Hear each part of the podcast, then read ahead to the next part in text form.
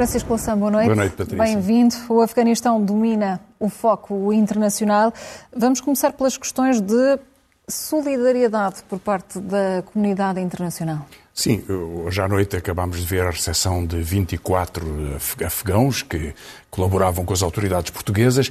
Muitos milhares estão a ser evacuados também, porventura muito menos do que aqueles que foram prometidos, mas já lá irei. Em qualquer caso, há algumas iniciativas de solidariedade. Em Portugal, eh, muitas famílias dispuseram-se a acolher e há um apoio das autoridades.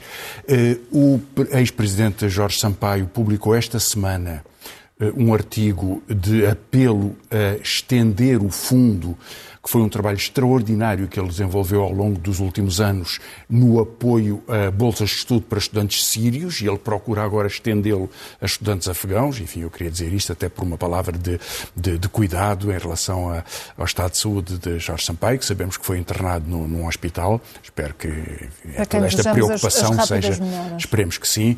Eh, em todo caso, queria sublinhar o, o trabalho notável que ele fez eh, puxando, erguendo esta capacidade de resposta e de apoio a estes estudantes, e esta é uma das formas de solidariedade mais eh, importante, porque permite não só a integração, como eh, carreiras profissionais e carreiras científicas, enfim, o estudo desta, destas pessoas. Portanto, há muitas formas de solidariedade. Agora, o que temos vindo a saber do Afeganistão, e que se vai concluir nas próximas, nos próximos dias, é o final de uma tragédia política, ou, ou digamos uma etapa numa tragédia política. O Afeganistão já teve muitas tragédias, eh, guerras eh, entre potências, eh, ocupação soviética, eh, o, eh, o, reino, o reinado dos talibãs, depois a ocupação norte-americana, eh, que agora se conclui. Aliás, há alguns países, a Espanha, a Itália, a Alemanha já concluíram a retirada das suas forças e dos seus diplomatas.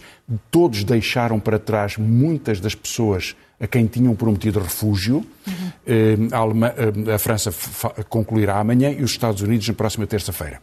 Repare, havia 300 mil soldados no exército afegão. Ele desfez-se como um castelo de cartas, mas todas aquelas pessoas tinham uma alta eh, cooperação com as entidades ocupantes com as suas famílias, será um milhão de pessoas. O New York Times dizia que os Estados Unidos teriam prometido a mais 250 mil pessoas do que aquelas que retiraram eh, um, a, a, possibilidade de, de, as albergar e de, de as receber, de lhes dar vistos e de lhe dar a possibilidade de, de viagem. Essas pessoas não viajarão. Portanto, haverá eh, uma situação de, de, grande, de grande impasse.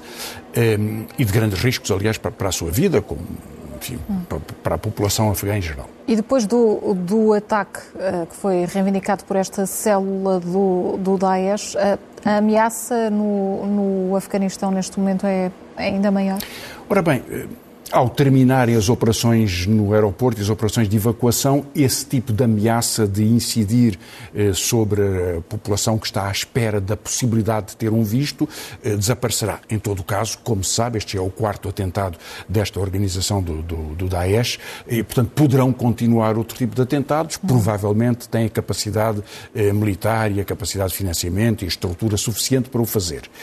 Eh, há, no entanto, uma consequência política deste atentado é que ele, sendo uma tragédia pelo número de mortos, quase 200 mortos, sobretudo entre a população civil, também alguns militares eh, norte-americanos e dois cidadãos britânicos, apesar da dimensão dessa tragédia eh, e da crueldade deste tipo de ataques sobre, sobre a população, eh, há duas entidades que retiram alguma vantagem política do, do, do acontecimento, que aliás era previsto já, que são os Estados Unidos e os próprios talibãs os Estados Unidos, porque podem apontar para um outro adversário que não os talibãs com quem fizeram uma negociação, dizer, portanto, há outro setor mais perigoso e com estes nós negociamos e, portanto, sustenta a negociação, e os próprios talibãs aproveitam, naturalmente, para apresentar perante a opinião pública mundial eh, um outro grupo como eh, tendo práticas eh, distintas das suas, se bem que tenha havido também muita, muita mortandade sobre populações civis provocadas por este tipo de, de, de organizações. Há, portanto, uma vantagem imediata nesta exibição de força, nesta demonstração, no sublinhado a respeito do tipo de acordo acordo que Donald Trump fez em fevereiro do ano passado e que Biden agora cumpriu. Isso a nível imediato, mas a nível duradouro, nas peças da geopolítica mundial, que efeitos é que terá? A nível duradouro ainda é, é difícil saber. É, é, evidente que haverá uma grande instabilidade política e militar e do ponto de vista da segurança interna, seja porque os próprios talibãs provocam eh, temores da população, entre as uhum. mulheres, entre outros setores da população, entre, eh, entre jovens, enfim, eh, com, com as, as, as, decisões que podem, que podem vir a retomar e que já aplicaram no passado. Portanto, isso é um fator de insegurança, de instabilidade e de medo das pessoas e também porque outros grupos podem, na contestação do poder talibã, utilizar este tipo de, de, de procedimentos terroristas para, para, para criar maior instabilidade.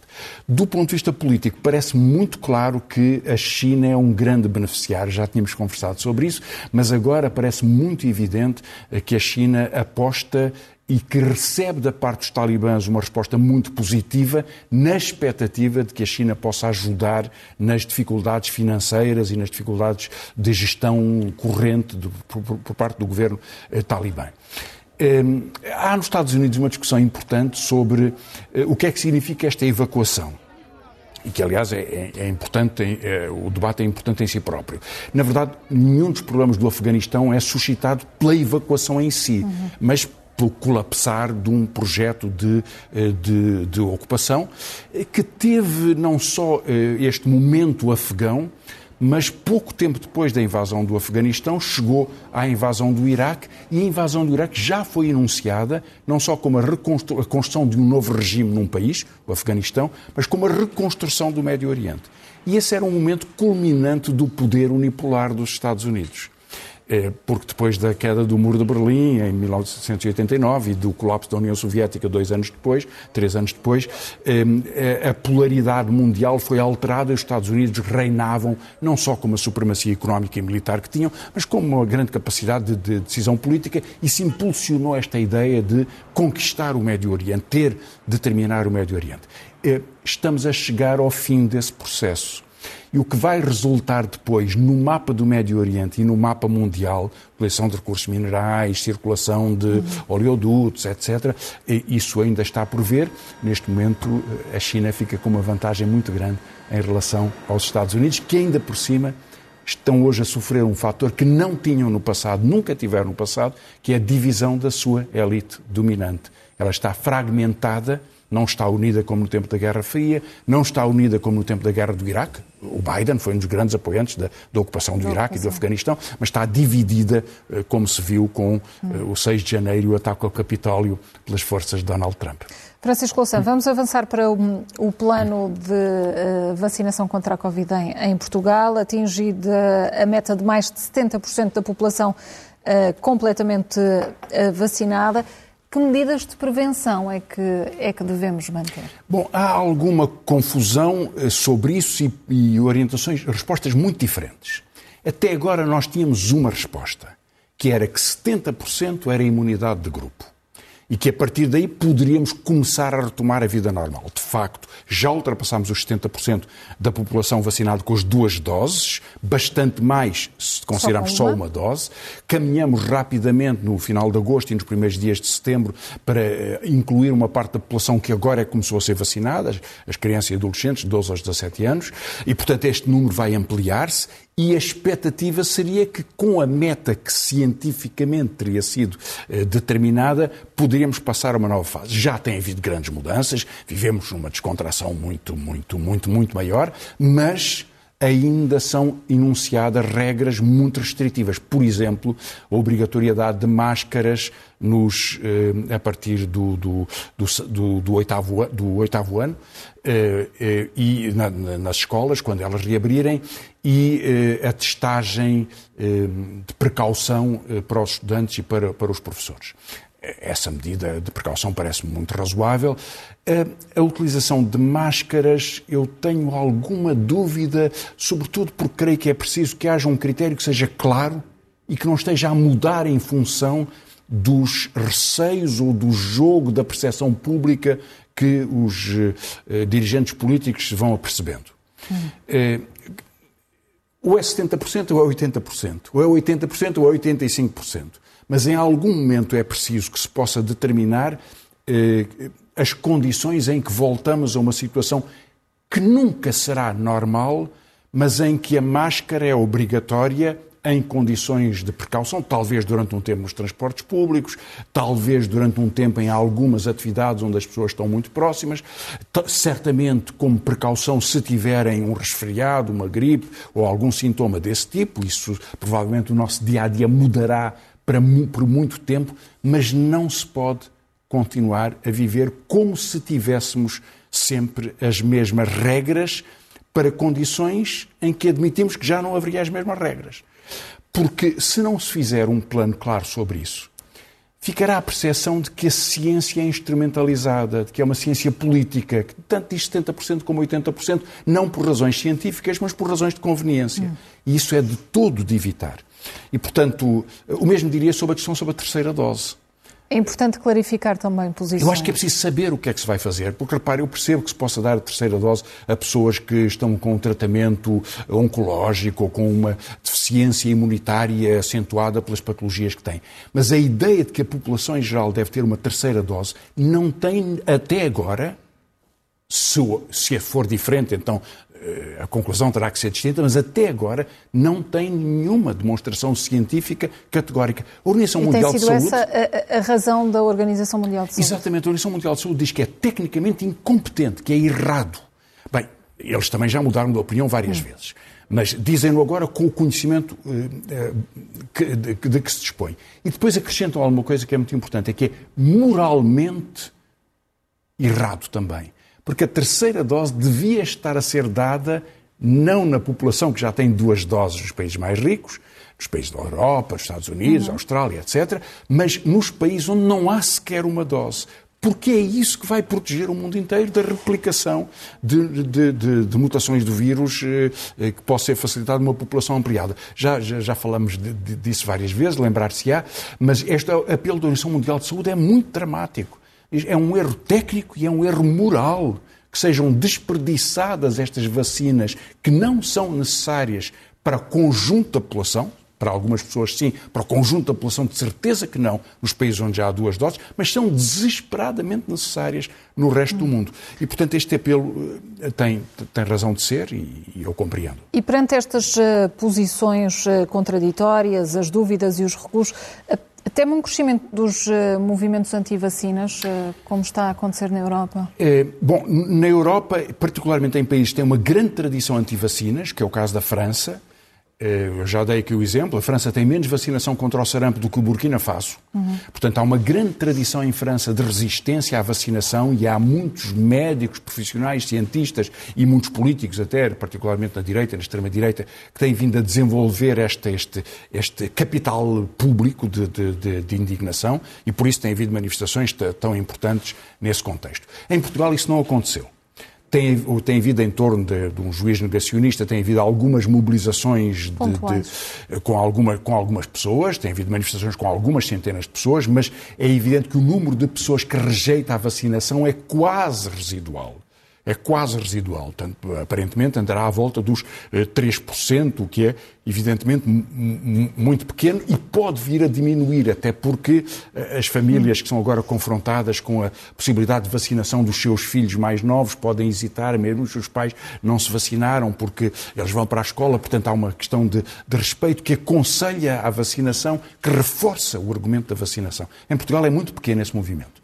Mesmo se virmos a extrema-direita, no Chega há muita gente anti-vacinista, mas o principal deles, eu até o citei aqui no momento zen, foi-se vacinar, porque dizia ele, na minha família sou o único, não, não me vacinei, não me queria vacinar, não posso vacinar, mas vacinei-me. Vacinaram-se. E, portanto, eh, esse movimento, eh, eh, André Ventura não se vacinou mas não teve o cuidado de mostrar que não se vacinava para sorrir aos antivacinistas, mas não fazer uma campanha contra as vacinas, ou contra o uso de máscara, ou contra as precauções, ou contra a proteção dos mais idosos. Não se atreveu a isso.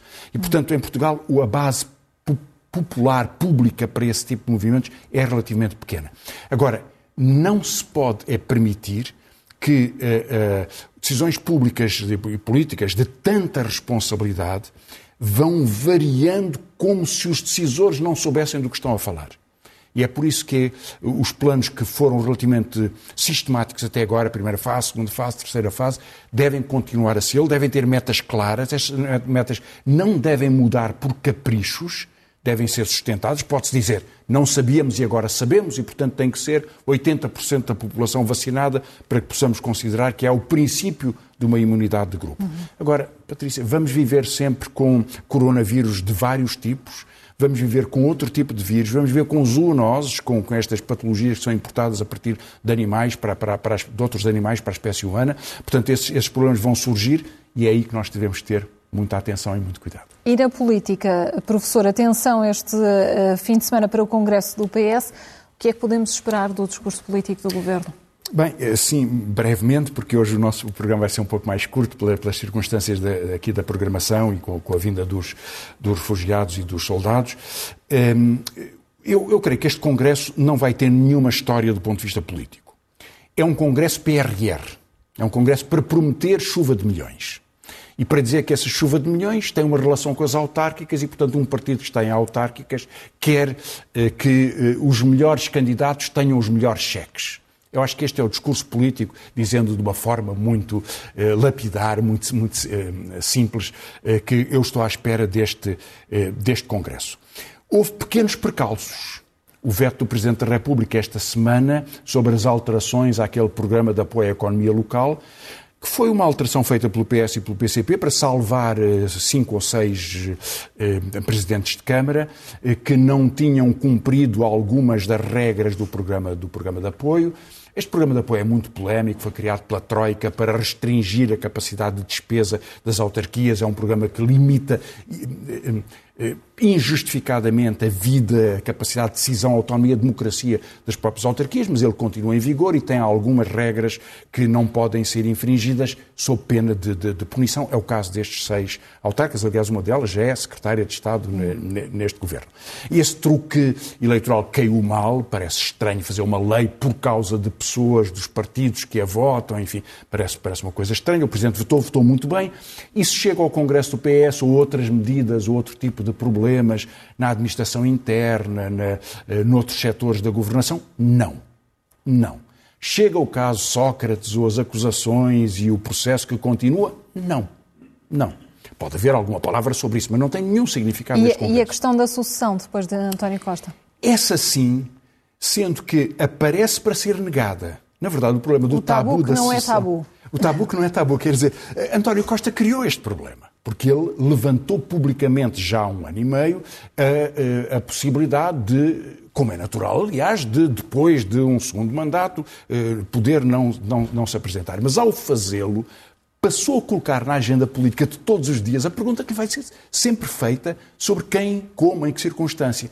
E, portanto, para ele evitar diminuir a sua própria autoridade política, porque um Primeiro-Ministro está sempre a responder se vai embora, não tem autoridade política, eh, e, portanto, para manter a sua capacidade de governação, eh, é forçado a rejeitar o tabu. A rejeitar que vai, que vai ser substituído, ou dizer que tomou qualquer decisão sobre isso. Na verdade, mesmo que o seja, tem que dizer que não o será e se o vier a ser, mais uma razão para dizer também que não. Agora, a forma como o PS respondeu a isto é um pouco estranha, porque criou uma espécie de encenação de Politburo uh, soviético com uh, a lista de, dos quatro candidatos que tinham sido indicados, sendo que não é muito certo que os quatro sejam de facto candidatos, dois homens e duas mulheres, aliás, candidatos e candidatas, eh, têm sido julgados pelo aparelho do PS e pelas circunstâncias do PS vários nomes. Mariana Vieira da Silva julgado, não sei se propriamente por iniciativa dela. Ana Catarina já tinha surgido noutras circunstâncias. Fernando Medina também esteve, esteve no pódio e parece que agora não está. Esta forma de julgar estes nomes esgota-os e creio que cria uma aparência de um debate no Partido Socialista que é um debate por trás das cortinas e isso não creio que faça bem a nenhuma alternativa. Vamos ver o que acontece este fim de semana. Francisco Loução, um momento zen. Um momento zen sobre, sobre como chegámos aqui no Afeganistão. Eu podia ter trazido o Rambo 3, que é um filme que foi dedicado aos Mujahideen, ou seja, aos talibãs, eh, na altura em que, em que eh, o cinema americano adorava estes, estes, estes, heróis, mas vamos ver alguma coisa bastante mais consistente, que é um discurso, uma, uma entrevista de Hillary Clinton, na altura secretária de Estado, ou seja, ministra, o equivalente a ministro dos negócios estrangeiros uhum. dos Estados Unidos, há sete anos atrás, em 2014, ela governava com Obama e faz uma reflexão sobre o que são os eh, talibãs. Vamos ver, Francisco Louçã, boa noite e até, para a semana. When the Soviet Union invaded Afghanistan, we had this brilliant idea that we were going to come to Pakistan and create a force of mujahideen, equip them with Stinger missiles and everything else to go after the Soviets inside Afghanistan.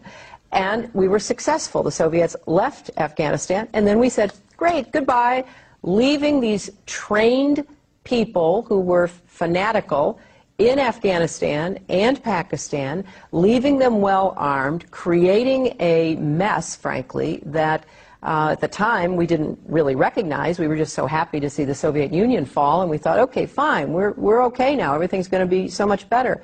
Now you look back, the people we're fighting today, we were supporting in the fight against the Soviets.